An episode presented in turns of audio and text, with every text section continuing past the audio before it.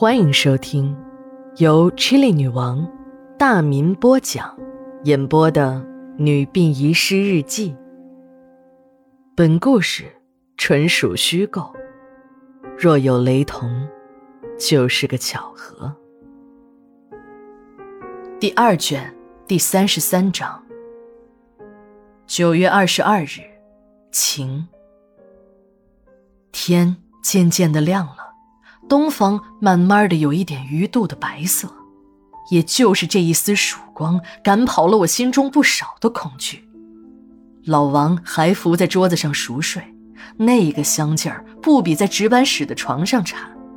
我是从心眼里佩服老王的，一个举止怪异、来路不明的女人，两个刚在火化炉中化为灰烬的死刑犯，还有不足二十米外的停尸间里那几十具尸体。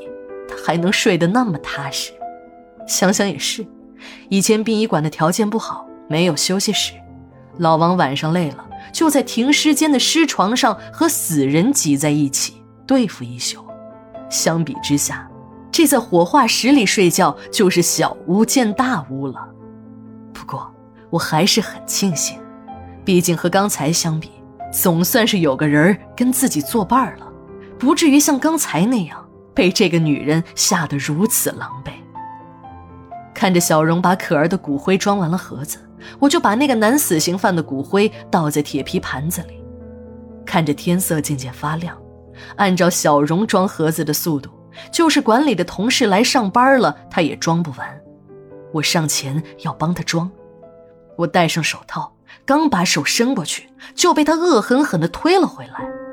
他那只瘦的只剩下骨头的手，力量还真的不小，弄得我很疼。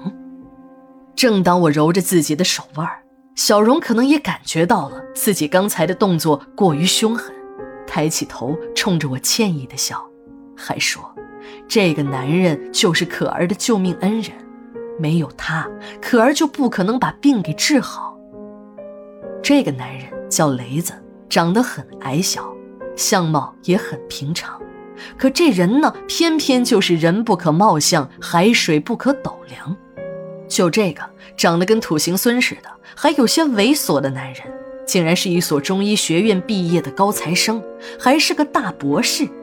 什么《素问》《真经》《本草》《金匮》，他都能够倒背如流。尤其是一手好的针灸之术，更是闻名一方。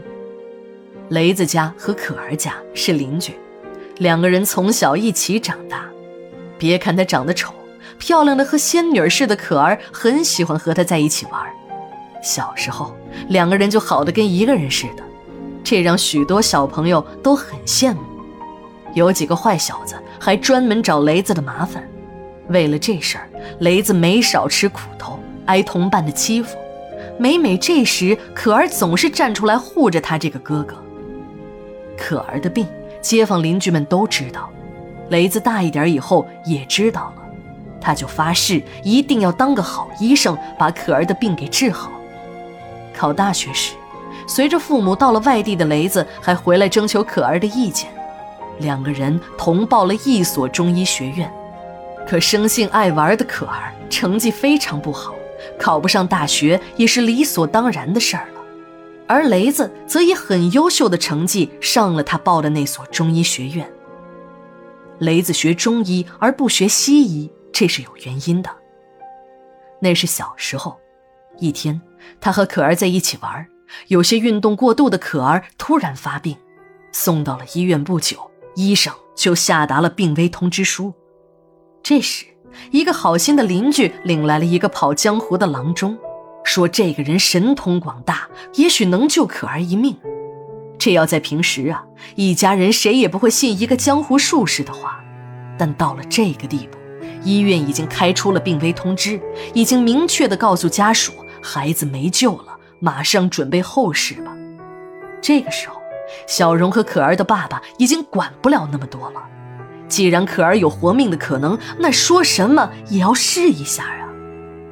这个郎中给可儿号了一下脉，摇了几下头，又点了几下头，接着说：“你这孩子今天遇到我可以活命，但是以后再犯了，可就难说了。说着，拿出了一粒药丸给可儿服下。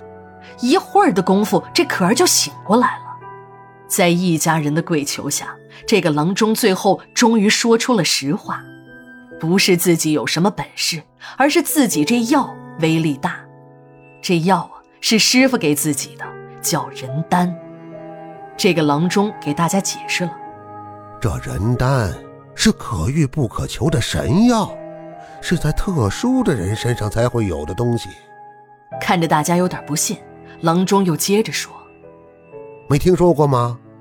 这牛有牛黄，猪有猪砂，狗有狗宝啊，那些东西常有，可是这人丹就不常有啦。